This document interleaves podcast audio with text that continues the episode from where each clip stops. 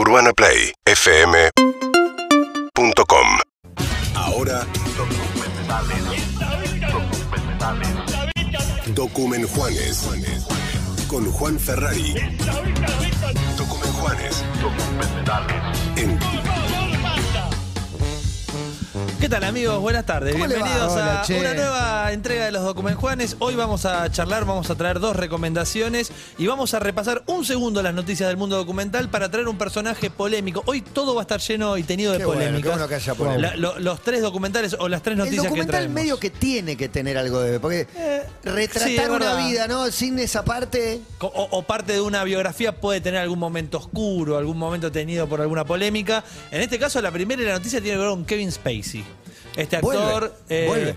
No tengo ese. O que sea, volvía... No me, me Lo que sé hijo, no es sé que. Channel 4, que es un canal muy importante de, de Inglaterra, eh, ya tiene preparado y estrena ahora un documental en dos partes que cuenta toda la historia de Kevin Spacey, su historia familiar, su infancia y obviamente termina con la condena y el juicio que, que está atravesando el actor a partir de, lo- de las causas que tiene en el medio que estaba como... eh, Protagonizando, no terminando, creo, House of House Cards. of Cards, sí, serie sí, que- La sí, última temporada tenía. es sin él. Sí. Pero Que bueno. como dijo Dave Chappelle, esperaban seis meses para la denuncia y nos enterábamos cómo terminaba la serie, ¿no? Claro, exactamente. Simplemente para el que esté interesado en ver un poco más de eh, no solamente la, la- causa eh, la causa policial, sino también de la infancia y del recorrido de Kevin Spacey. Obviamente no es un documental centrado en cada en su filmografía y en cada película, pero sí un poco en alguna especie de conexión que encuentra el director entre su infancia y la, la causa posterior. Así que esa es la noticia del mundo documental. Vamos a ir a dos recomendaciones, dos documentales muy polémicos. El primero viene de la mano de Netflix, se llama, eh, lo quiero decir bien, eh, discúlpenme, se llama Sé dócil, reza y obedece. Les debe haber aparecido mucho en la pantalla principal de Netflix, en el catálogo. Esta historia nos va a llevar directamente a una iglesia que se llama la Iglesia Fundamentalista de Jesucristo de los Últimos Días. Wow. Este eh, grupo eh, proviene de los mormones, pero en algún momento se separa. la palabra fundamentalista. Iglesia Fundamentalista de Jesucristo de los Últimos Se Días. asume. una Asumen ya, connotación ¿no? Sí. totalmente negativa de ponérsela. Nace dentro de eh, los mormones, dentro de esa religión, pero después se desprende este grupo, porque la diferencia es que los mormones en algún momento abandonaron un principio central que tenían, que era la poligamia, y en este caso esta iglesia sostiene la poligamia Derecho sí, en zapatillas. para los... ¿Cómo sigo? No, no, Eh, la, la cuestión es que esta iglesia eh, sostiene la poligamia y durante muchos años ellos entienden que casarse con muchas mujeres o tener muchas mujeres es algo que te acerca a Dios, como que te deja más cerca de Dios. Entonces, el líder de este... Sos de- tratado como un dios. el líder de este culto. Tenía un montón de mujeres, estaba casado como con 30 mujeres y están las imágenes. La cuestión es que en 2002 el líder de, de este, de este culto muere y quien se hace cargo es ese señor que acababa de aparecer en pantalla. Mirá, derecho. Eh, que obviamente a partir de acá viene una historia tremenda. Por favor, ese muchacho. Puede ser. Sé dócil, reza y obedece. Re- reza y o- y obedece exactamente porque lo que hizo este tipo, además de sostener la poligamia, fue cometer un montón de abusos sexuales, abusos infantiles, porque se casó con Oh, 74 zarpado. mujeres, de los cuales más de la mitad eran niñas menores de edad. Eh, y obviamente ayudó a generar un plan sistematizado de abuso eh, con un montón de, chicos que formaban parte de la iglesia. La historia es una serie documental, está contada en varios episodios. En los primeros obviamente van a conocer esta historia que estoy narrando, pero después obviamente están las denuncias, están los testimonios de las víctimas y está la causa judicial de este tipo que obviamente va a terminar en cana, pero antes de eso va a cometer una cantidad de atrocidades tremendas y de ahí va, eh, o, por ahí va, sé dócil, reza y obedece, que es como el último gran estreno que tuvo Netflix, esta serie, y que viene con esta historia tremenda, porque el papá no era ningún santo. Eh, pero de última su concepción de la poligamia, de cómo había que manejar la iglesia, era muy distinta a la de este pibe que le incluyó toda la, la- la cuestión sexual atrás y obviamente... eh, Ah, imágenes de nenitos desfilando no, no. que es, Es, es- es tremendo, la verdad que es, es tremendo por donde lo escuchen o lo miren en cada uno de los testimonios. Las mujeres tenían que respetar un uniforme, tenían que vestirse de una manera. En esta época, viste, donde mucha serie distópica eh, de repente encuentra algunos puntos de contacto con cuestiones que están están pasando en, en la re- en- en nuestra realidad. El caso del aborto, por ejemplo, en Estados Unidos.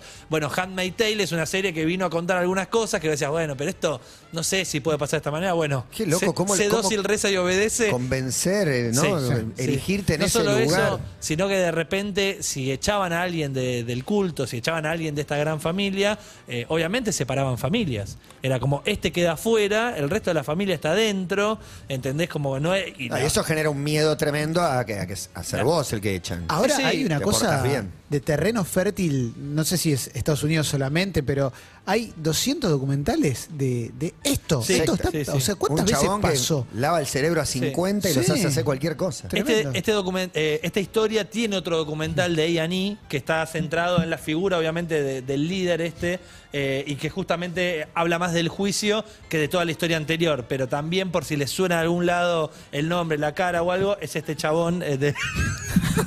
Es este chabón, sí, documental, la del abogado. del documental.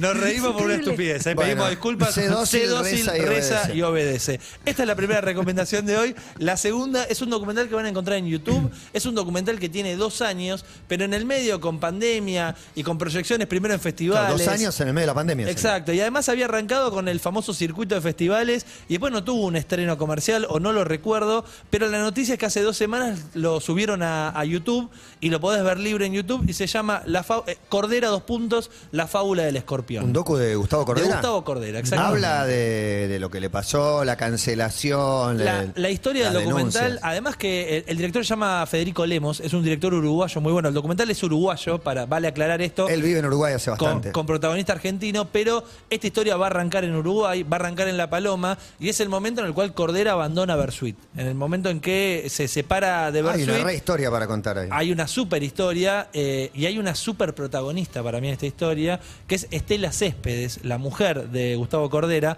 Estela Céspedes, además de ser la, la mujer hace muchísimos años, es la hermana de Pepe Céspedes, guitarrista de la banda, íntimo de Cordera durante muchos años, pero en el momento que la banda se disuelve, ella... No se disuelve, se va Gustavo por un lado y todos por el otro. Claro, pero O sea, hay una- Pepe Céspedes incluido. Hay una historia interesante atrás de cómo fue la disolución de Bersuit, que yo a esta altura ya no sé si la recordaba. La imagen que nos quedó de la separación de Bersuit, ¿cuál fue? La de Invitaron a Calamaro. Bueno, no, no, sé. no, la de, la de Cordera quiere. Se cortó solo. se cortó sí, solo y, sí, quiere sí. ter- y quiere terminar la banda. Y hay algo de eso. Pero también hay una historia que creo que mucha gente le va a sonar de otras bandas o de otros grupos con muchos años juntos, que es la de. Se estaban llevando mal. Él quería hacer un disco solista. El resto de la banda decía, no, como disco solista no, estamos con la banda. Él decía, hago un disco solista y después volvemos a hacer otro disco. No. En un momento entre discusión va, discusión viene, dicen, hagamos terapia de grupo. Se juntan a hacer terapia de grupo y lo que sale en esa terapia de grupo, todo eso que tiene que depurar, es mucho peor que simplemente la discusión por si te vas a correr un rato a ser solista Claro, y sale lo guardado, lo que no se decían. Y ahí es donde Cordera dice que ahí se dio cuenta que era el final, que no había nada para después. O sea, que realmente el final era algo que se venía cocinando de mucho tiempo por muchas cosas que estaban guardadas. Ahí el tipo decide irse a, vivir a... En realidad ya se ha a vivir Uruguay en la última etapa de Bersuit, pero ahí empieza un eh, proyecto nuevo que es eh, armar una banda que se llama La Caravana Mágica, llena de músicos uruguayos y que después de 25 años de pareja, 30 años de pareja, por primera vez arma una banda de rock con la mujer. La mujer es parte de esa banda y él dice, nosotros con mi mujer, dice, eh, traza un círculo en la arena, pone una piedrita en el medio y dice, esta piedrita es el único momento donde nos llevamos bien. Dice, todo lo el resto, dice, son malos tratos, infidelidades, broncas, enojos, celos. Un pacto. Claro, dice, pero esta piedrita, dice, y en este momento dice, para mí es un riesgo, no solamente haber dejado la banda y armar una banda nueva, sino armar una banda de rock con mi mujer después de haber hecho 30 años de pareja y ahora esto que es como otra cosa, pero dijo, yo quiero eh, como sumar a mi familia al rock, ¿entendés? Como diciendo, no quiero que cuando me muera simplemente vengan los que eran del entorno del rock y la familia por otro lado, sino que estén de alguna manera involucrados. Pero la cosa es que arma esta banda y se encuentra firmando un contrato con ese momento la disquera era Sony, la, la discográfica, y dando shows para 30 personas, para 40 personas, una banda que empieza a formarse, a escribir canciones, pero que obviamente no pasa lo que él mismo creía que iba a pasar, que era rápidamente conseguir la masividad y la popularidad que había tenido con Bersuit. Claro, me llevo todo lo que era Versuit, me lo llevo conmigo. Pensé Sí, que iba a pero a pasar su eso. vez- en la pedrera tocando para 100 personas. Pero a su vez hay un paréntesis en el medio y algo muy interesante en el documental, que cuando la, la- la- gente se queda con la idea de Cordera separó a Bersuit Sí. y se construye un poco eso, este tipo agarra y le dice al público de Bersuit, no los quiero ver nunca más, no vengan nunca más a verme, y el Uh. público no fue más. ¿Ese mensaje existió? Sí, claro, ese mensaje a partir de bardeadas que recibía Cordera dijo, se van todos a cagar, no los quiero ver más. Igual él como que tiene un momento, van- no sé si toda su vida fue así, pero hubo un momento, por lo menos previo a esa famosa charla que dio en, en TEA, donde sus entrevistas su- siempre tenían alguna declaración mínimo polémica. Es un provocador. Sí. Es un provocador. Mínimo. Eh, A un provocador con, con tanta insistencia, alguna vez le sale mal la provocación. Un provocador que además todo el tiempo está redefiniendo lo que para él es el concepto de libertad. No solamente de libertad artística, sino de libertad como Sí. una forma de vida. Entonces, de repente aparecen un episodio en el documental que es el episodio eh, Tearte, si querés. Sí. Es el día en que Cordera va a dar una charla para los alumnos de TEA y termina eh, dando algunos dichos vinculados a las mujeres y mujeres que quizás necesitan una violación para poder Para disfrutar. eh, tener, eh, tener placer. Una frase muy desafortunada. Muy desafortunada, esos dichos fueron levantados por un alumno que lo filmó con el celular, obviamente llegó a los medios y a partir de ahí hay algo muy interesante que por suerte te lo da un documental, no sé si otros Nosotros le invitamos informes- después de eso y Sí. nunca logramos que se meta en el tema para, Bueno, para eh, hablarlo. Por eso está bueno. Yo digo, más allá de lo que habla, es muy interesante ver lo que le pasó al entorno de él con respecto a los dichos que Cordera arrojó en esa charla. A la esposa. No, hija. no, a la hija. La Ah, esposa, también. la- la- las hijas aparecen en el documental pero no hablan. Habla, habla Estela Céspedes que es la esposa. Pero por ejemplo, también es muy interesante ver lo que le pasó a la banda que había armado. Porque Cordera tenía 40 fechas programadas cuando fue aquel, aquella situación en TEA. Esas 40 fechas que eran en Chile, en México, en distintos países se suspendieron, se cancelaron. Y la banda que había armado Cordera era la mayoría con músicos uruguayos que fue conociendo en el entorno donde se movía. Y muchos de ellos, eh, uno arreglaba techos. El otro, viste, estaba viendo cómo la pega con la música. Ninguno era un músico, viste, consagrado que decía, este toca porque Ah, se le copa". cayeron laburos a todos, claro. A todos, obviamente a él, y a él también lo ves en un par de imágenes. No sé si recuerdan esto. En un momento él grabó un video diciendo, por favor, basta. Sí. Sí, Como, por claro. favor, Sí, sí. no puedo más, dice, no puedo más, necesito como volver a subir un escenario, pero casi que es un pedido, más allá si el chabón está arrepentido, si pide disculpas o no, está pidiendo que paren con el asedio porque realmente lo sufre mucho. Claro, esto ya se convierte en un novelón, ¿no? Porque Bersuit también eh, habló sobre aquellos dichos de, de Cordera, eh, Juan Subirá, el otro socio y fundador de la banda, habló y fue muy duro también con, con esos dichos. Entonces, para la mujer de Cordera, para la hermana de uno de los integrantes de Bersuit, también es durísimo terminar de separarse Tremendo. de todo lo que es eh, el entorno y la familia. Así que a mí me gustó mucho el documental que se llama Cordera, la fábula del escorpión, para si quieren ver la historia de ese tipo que está arriba. Ese tipo que está tan arriba que en algún momento hasta enloquece, o eso dice por lo menos con el, productor y encargado de llevar Bersuit a, a lo que fue Bersuit.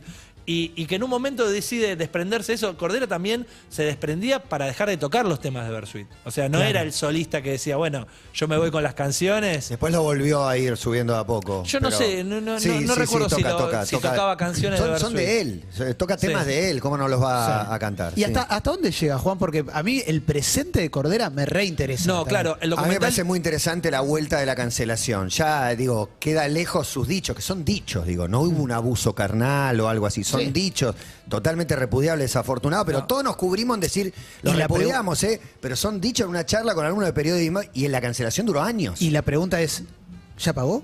O sea, ¿no va a trabajar más? Porque No, también no, es eso. evidentemente pagó, no sé en qué lugar está ahora, pero ya Eh, está, esa por parte quedó eso, atrás. por El- eso digo. El documental, eh, los últimos 20 minutos, trata sobre esta cuestión de lo sucedido en TEA. Está bueno que lo incluya, obviamente, porque es parte de, de esta historia de él. Desde la separación de Bersuit a esto le pasaron muchas cosas, eh, pero lo que puedo contar, porque es algo que se sabe, es que fue procesado en un momento y después en lo que iba a ser Esa una... apología. un- eh, sí, no recuerdo ahora cuál es la carátula. Es una figura rebuscada. Pero, pero en 2020 Pero sí. fue sobreseído. En 2020 fue sobre- sobreseído de esa denuncia penal. eh, entonces eso aparece ya sobre el final. No es que Cordera lo cuenta a cámara, sino que aparece en unas placas. Para mí eso puede generar Eh, el miedo en un cordera o en el protagonista de, de una situación así, de uy, voy a volver a abrir una puerta que ya está cerrada. Para mí la cierra definitivamente. Bueno, no lo vi el documental. lo Hay- que- es en YouTube. Está, está. está en YouTube para ver enterito, dura una hora veinte exacto. Cordera, la fábula del escorpión. Hay un full corderismo también, ¿eh? Este tipo que conectado con la la naturaleza, en algún momento se pone a divagar y en un momento decís, uh, ya, ya, ¿cuánto me vas a hablar de, la- de las plantitas, la playa? Eso también es parte de Cordera, digo, lo, lo- lo compras en el paquete, eh, hay mucha música, hay momentos de, de, de él toc- cantando con Bersuit y hay momentos, no sé, con Bersuit y hay un, un- por ejemplo, un show en vivo, no sé si es en River, con Jaime Torres arriba tocando el charango, ¿viste? Y haciendo un pacto, que es increíble ver lo que le pasa a la gente con, con la banda en vivo y el momento en el cual estaba Bersuit eh, cuando Cordera decide bajarse. Por eso también es tan eh, interesante en el documental ver en qué momento de la banda se bajó Cordera. Sí. Fue Le había so- pegado mal el River, digamos. El último River fue como. Fue sobreseído después de haber cumplido una probation, un curso de género y reglas de conducta impuestas. Eso es entonces, para repasar, Sé dócil, reza y obedece, la serie documental en Netflix, durísima, y prepárense para escuchar unos testimonios muy duros. Y el otro es eh, Cordera, la fábula del escorpión. ¿Por qué la fábula de- del escorpión? Por este veneno que tiene el propio escorpión que a veces termina dañando al propio bicho. Un círculo, una piedrita en el medio, nos llevamos bien, solo este ratito y una canción, odiándonos del sol a sol y algunas frases. Seguinos en Instagram y Twitter. arroba Urbana Play FM